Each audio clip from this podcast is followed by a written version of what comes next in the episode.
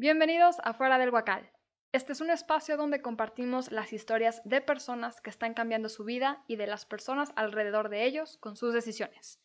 También compartimos biografías y anécdotas de personas que ya murieron, pero que lograron cambiar el rumbo de la historia.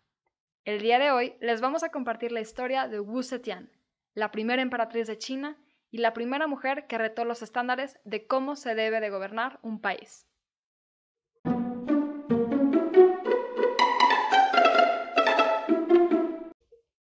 Wu Zetian era hija de una familia de aristócratas, pero como era una mujer muy bonita, la llevaron para que fuera concubina en el harem del emperador Taizong. El que llevaran a una mujer a que fuera una concubina era el equivalente a ganar un premio de belleza, precisamente porque era tan bonita, era que había tenido el honor de servir al emperador. Pero Wu Zetian, además de ser una mujer sumamente hermosa, también era una mujer muy inteligente y rompía las reglas o era muy flexible con ellas para poder acercarse poco a poco al emperador. Normalmente las mujeres no tenían permiso de dirigirse hacia el emperador, pero ella, al parecer, retaba esta norma y platicaba con el emperador haciendo que ella sobresaliera y que fuera muy interesante para él. El emperador poco a poco se dio cuenta que Wu Zetian no solamente era una mujer muy bonita, sino muy inteligente, así que empezó a aprender de problemas diplomáticos, de cómo gobernar el país, cómo administrar la riqueza, y se convirtió en una de las personas más importantes durante el imperio de Taizong. Pero ya empezaba a haber algo de fricción, porque el puesto de administradores normalmente solo estaba reservado para hombres dentro del Consejo Administrativo. Y aquí tienen a una mujer que era la mano derecha del emperador y que además sabía cómo llevar a cabo decisiones del país. Cuando el emperador Taizong se murió, todo el mundo creyó que se había librado de Wu Zetian, porque la costumbre indicaba que todas las mujeres que habían formado parte del concubinato tenían que pasar a un convento.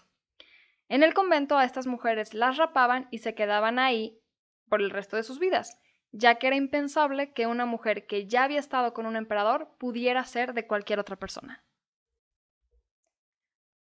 Pero Wu Zetian ya había levantado pasiones mientras estaba en el palacio. El hijo de Tai Song, el emperador ahora, Gao Song, había estado enamorado de Wu Zetian desde que era un adolescente, entonces, el chisme es que él iba al convento cada vez que podía a rezar, pero realmente estaba esperando cuándo podría ver a Wu Zetian. Por fin se la encontró y comenzaron a platicar. Y Wu Zetian, siendo lo inteligente y un poquito manipuladora, le dijo, pues sí, emperador, usted será todopoderoso y el hijo del cielo. Sin embargo, no es como que me pueda sacar de aquí. Así que le picó un poquito el orgullo al emperador y el emperador ordenó que se la llevaran directamente y de regreso al palacio. Y aquí sigue la novela, porque entonces en el palacio tenemos al emperador Gao Song y también a su emperatriz. La emperatriz no había tenido hijos y además estaba un poquito amenazada porque una de las concubinas preferidas del emperador ya había tenido hijos. Entonces, la emperatriz pensó que si se hacía amiga de Wu Zetian, tendría un mejor favor con el emperador. Pero digamos que esto no fue lo que pasó. Wu Zetian tuvo tres hijos, una niña y dos niños. Mientras estaba en el palacio, la niña murió directamente en brazos de la emperatriz.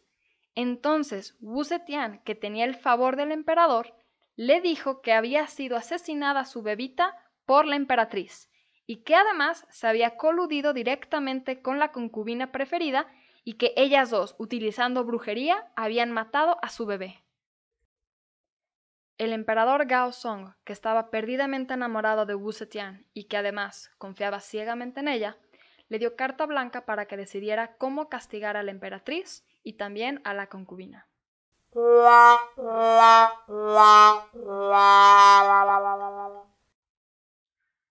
Por haberlas acusado de brujería, el emperador se divorció de la emperatriz, y después Wu Zetian se encargó de que mataran a la concubina y a la ex emperatriz, quitando así obstáculos para que ella pudiera ascender al poder.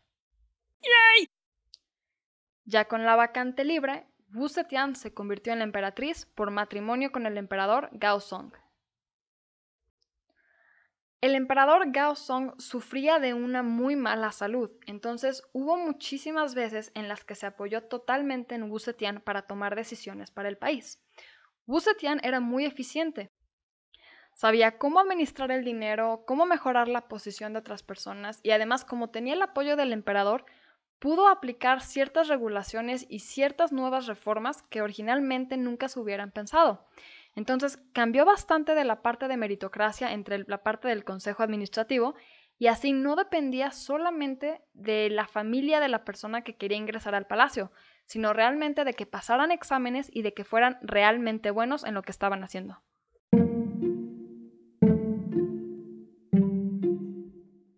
Tristemente, el emperador Gao Song murió, dejándole la facultad a la emperatriz Wu Zetian de decidir quién sería el nuevo emperador. Ahora muchas personas sospechan de que fue la misma Wu Zetian quien estuvo envenenando al emperador para ella hacerse con el poder. No podemos confirmar ni rechazar esta versión, pero por el historial de la emperatriz creo que vale la pena mantenerlo presente. Ahora, Wu Zetian era la emperatriz regente. Ella seguía tomando las decisiones y además tenía que ver ahora quién sería el nuevo emperador de China.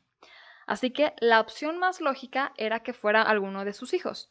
El primero de sus hijos, el emperador Song Song, podría ser un excelente candidato. Pero la nuera de Wu Zetian tenía ambiciones muy similares a las de ella. Así que solo estuvieron dos meses en el poder antes de que Wu Zetian los exiliara a las afueras de China. La siguiente opción de Wu Zetian fue su segundo hijo, el emperador Ruizong, él estuvo seis años y entendía perfectamente bien de que si quería mantenerse en el trono, tenía que ser un títere de su mamá. Así que prácticamente vivió bajo un arresto domiciliario y permitió que su mamá hiciera y deshiciera con China como ella quisiera. Después de estos seis años, abdicó y le cedió el poder a su mamá Wu Zetian, para que ella se convirtiera entonces sí, con la facultad que tenía para proclamar emperadores, en la primera emperatriz de China. Hasta ahora, Wu Zetian había tomado decisiones detrás del título de emperador de alguno de sus hijos o de su esposo, pero esta era la primera vez que ella podía poner su cara al frente de las decisiones y demostrar que ella era la primera emperatriz y la soberana más poderosa de China. Para llegar a donde estaba, ya había eliminado a la mayoría de sus opositores. Dentro del tiempo que estuvo, más de 50 aristócratas habían sido asesinados, exiliados o desaparecidos bajo misteriosas circunstancias. Wu Zetian se encargó de fortalecer a China y de ponerla como una de las potencias más grandes en el mundo durante su época. Fortaleció la ruta de la seda, lo que logró que muchísimos comerciantes de todas partes del mundo visitaran a China, y para asegurarse de que ellos no tuvieran miedo de ir, puso diferentes postes de seguridad a lo largo de toda la ruta para asegurar de que todas las personas que fueran se sintieran a salvo. Wu Zetian quería realmente demostrar lo poderosa que era China, entonces mandó a expandir el palacio de Daming, haciéndolo dos veces más grande que Pompeya y cinco veces más grande que la ciudad prohibida de la dinastía Ming. Mientras ella estaba en el poder, el taoísmo y el confucianismo tenían muchísima relevancia en el país, y eran religiones que hacían que las mujeres siempre tuvieran que estar debajo del poder de los hombres, ya fuera un papá, un esposo o un hijo.